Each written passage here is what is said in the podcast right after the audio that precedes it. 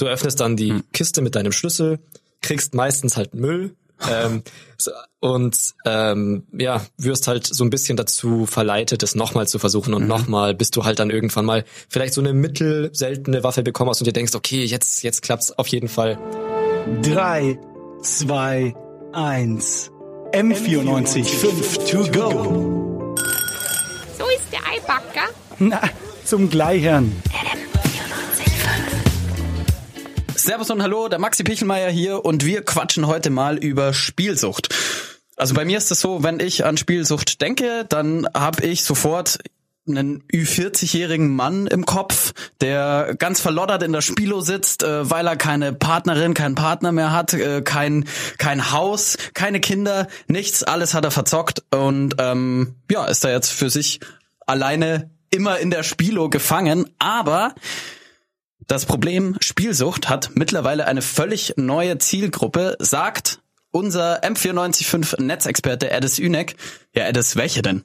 Es geht jetzt vor allem um die Minderjährigen, also vor allem Jugendliche, so gerade mal 18-Jährige im Schnitt, ähm, die durch Videospiele an Glücksspiel jetzt vor allem rankommen. Okay, du sagst äh, durch Videospiele. Welche denn zum Beispiel? Da gibt's, also mittlerweile ist der Markt extrem groß geworden für Spiele, die so einen Glücksspielmechanismus eingebaut haben.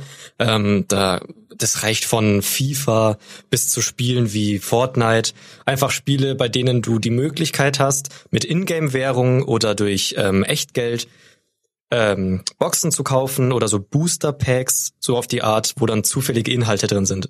Ja, das erinnert mich bisschen an die äh, Yu-Gi-Oh! oder Pokémon Booster Packs früher, wo man auch fünf Euro zum Beispiel ausgegeben hat für neun Karten oder zehn Karten und am Ende nicht wusste, ist da jetzt die Ultra, Ultimate Rare Sammelkarte drin? Es funktioniert, funktioniert das? Ja, es ähnlich? funktioniert das eigentlich exakt so. Ähm, es ist halt bloß ein bisschen leichter, sich darin zu verfangen, weil bei Yu-Gi-Oh! oder bei den ganzen Sammelkartenspielen von damals, du musstest halt aktiv in den Laden gehen, musstest die kaufen, so wie bei normaler Spielsucht in das Casino oder in die Spielothek gehen musst.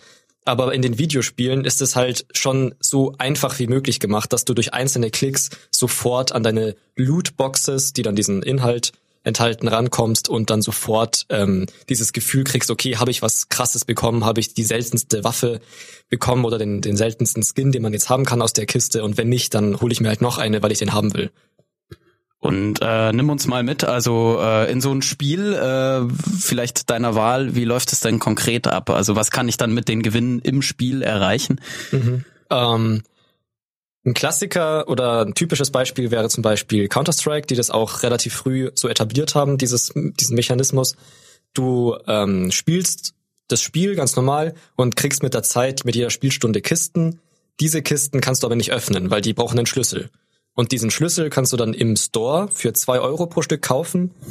Und ähm, auf der Kiste steht dann immer eine Liste äh, mit den Gegenständen, die drin sind. Das sind meistens Skins, also so pure kosmetische Verbesserungen für deine Waffen. Die ändern nichts an der Stärke deiner Waffe.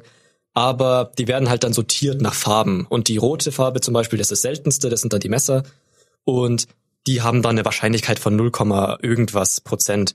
Also das ist extrem unwahrscheinlich, sowas zu kriegen. Und du öffnest dann also das Kiste, seltenste praktisch. Genau. Du öffnest dann die hm. Kiste mit deinem Schlüssel, kriegst meistens halt Müll ähm, und ähm, ja, wirst halt so ein bisschen dazu verleitet, es nochmal zu versuchen und mhm. nochmal, bis du halt dann irgendwann mal vielleicht so eine mittelseltene Waffe bekommen hast und dir denkst, okay, jetzt, jetzt klappt's auf jeden Fall.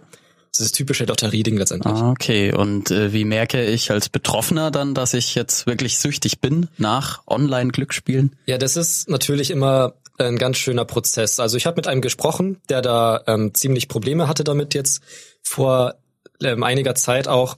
Der hat mehrere hundert Euro in einem vermeintlichen Free-to-Play-Spiel liegen lassen, einfach bloß weil er diese Kosmetika gesammelt hat. Und der hat dann auch ähm, soziale Kontakte abgebrochen, weil er natürlich Zeit und Geld mhm. für das mhm. Spiel gebraucht hat, weil er sich halt dachte, okay, ich will der mit den seltensten Gegenständen in der Lobby sein oder jetzt in dem Match, in dem ich gerade bin obwohl das ähm, letztendlich ja bloß Statusobjekt ist, mit Leuten, die du nicht kennst. Aber du identifizierst dich dann irgendwann so sehr über diese Gegenstände, die du hast in diesem Spiel, dass du dich da halt komplett drin verlierst und auch wie normale Spielsucht dich einfach komplett isolierst von allem, was dich nicht weiter an diese Skins ranbringt. Mhm, du hast mit ihm gesprochen. Äh, darf ich fragen, wie alt? die Äh, der war 16. Person war? 16, Ja. okay, krass. Genau. Und äh, was für einen Eindruck hattest du so, als er dir von seiner ja, Online-Spielsucht, dann Glücksspielsucht erzählt hat? Also man hat schon gemerkt, dass er da jetzt die letzte Zeit ak aktiv versucht hat und auch relativ erfolgreich versucht hat, ähm, davon wegzukommen, so diese, dieses Spielen allgemein zu reduzieren, dass da das Interesse nach diesen Skins einfach nicht mehr zu groß wird. Aber ähm, da, also wenn, als ich, als er mir erzählt hat, wie viel Geld er da letztendlich liegen hat lassen, da hätte er, also da hätte er halt den Urlaub seines Lebens haben Wie können. viel waren's denn? Ja, das waren, also für das eine Spiel hat er so knappe 1000 ausgegeben. Boah. Ähm, und für die anderen Spiele, die er dann nicht ganz so intensiv gespielt hat, dann auch jeweils so ein paar hundert Euro wahrscheinlich zusammengerechnet. Mhm. Das sind halt schon echt irrwitzige Beträge für so einen Jugendlichen, der gerade 16-Jährigen. mit seinem ersten Ja. Nebenjob wahrscheinlich angefangen hat. Äh, ja, aber so kann das halt laufen. Und das, man hat auch gemerkt, dass da das schon einiges bei seinen sozialen Kap äh, Kontakten kaputt gemacht hat. Ja, ist ja vielleicht der erste Schritt dann zum Weg aus der Sucht eigentlich. Äh, du hast weiter recherchiert, hast du mir vorhin schon verraten. Es gibt Wege, ähm, es gibt Anlaufstellen für Personen, die sich als betroffen sehen. Welche denn? Zum Beispiel das Blaue Kreuz. Mit denen habe ich geredet jetzt, um speziell ähm, für das Thema eine Expertenmeinung zu kriegen. Und die, das ist sozusagen eine Vermittlung. Du kannst dort anrufen und wirst dann an Therapeuten oder an Sozialarbeiter, die gerade Zeit haben, weitervermittelt und die helfen dir dann aus dieser Sucht raus oder die, die sprechen dann mit dir, die schauen erstmal, was los ist. Und dann habe ich auch mit einer Sozialpädagogin geredet, die aber gesagt hat, dass das bisher noch eine Randerscheinung ist. Also diese Okay. explizite ähm, Glücksspielsucht in Videospielen hat sie noch, hat sie bisher nur sehr selten gehabt. Das sind meistens dann so Online-Casinos, was sie bei den jüngeren Leuten vor allem hat, weil das dann halt auch schnell in sowas ausarten kann. Und diese eingebauten Glücksspielmechanismen, das ist noch nicht so in dieser öffentlichen Debatte so anerkannt als ein Suchtmacher. Deswegen ähm, ist es bei ihr selten vorgekommen bisher in der Klinik oder halt in der Anlaufstelle. Sie sagt, es ist noch nicht anerkannt. Das heißt, es gibt auch noch keine konkreten äh, Schritte, die da irgendwie in die Wege geleitet wurden, oder? also Nee, noch leider keine nicht. Also Ähm, es ist generell noch kein, Schutzmaßnahmen, Aufklärung in die Richtung. Was weißt du darüber? also national gesehen, also von den Regierungen Mhm. wurde schon was betrieben, aber ähm, in der therapeutischen Richtung ähm, ist bisher noch nicht viel passiert. Okay. Videospielsucht ist ja erst seit diesem Jahr als offizielle geistige Krankheit anerkannt oder als Störung. Das wurde ja jetzt erst ins Register aufgenommen und diese Mechanismen in dem Videospiel sind ja nochmal eine deutlich verzwicktere und subtilere Geschichte. Das dauert wahrscheinlich noch, bis da dieses, diese Aufmerksamkeit groß genug ist, dass da Kinder auch wirklich aktiv abhängig werden von diesen Mechanismen. Nochmal kurz zurück zu den Regierungen. Du hast äh, schon gesagt, da wurden Schritte unternommen. Welche denn?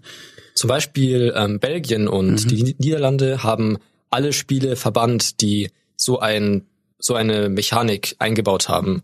Zum, da ging es jetzt explizit um Spiele wie Fortnite, ähm, FIFA, Battlefront 2, die eben dieses Lootbox oder Booster-Prinzip hatten und sie haben dann ähm, staatenweit beschlossen, dass das unter das Glücksspielgesetz fällt und Spiele mit solchen Inhalten komplett verboten werden.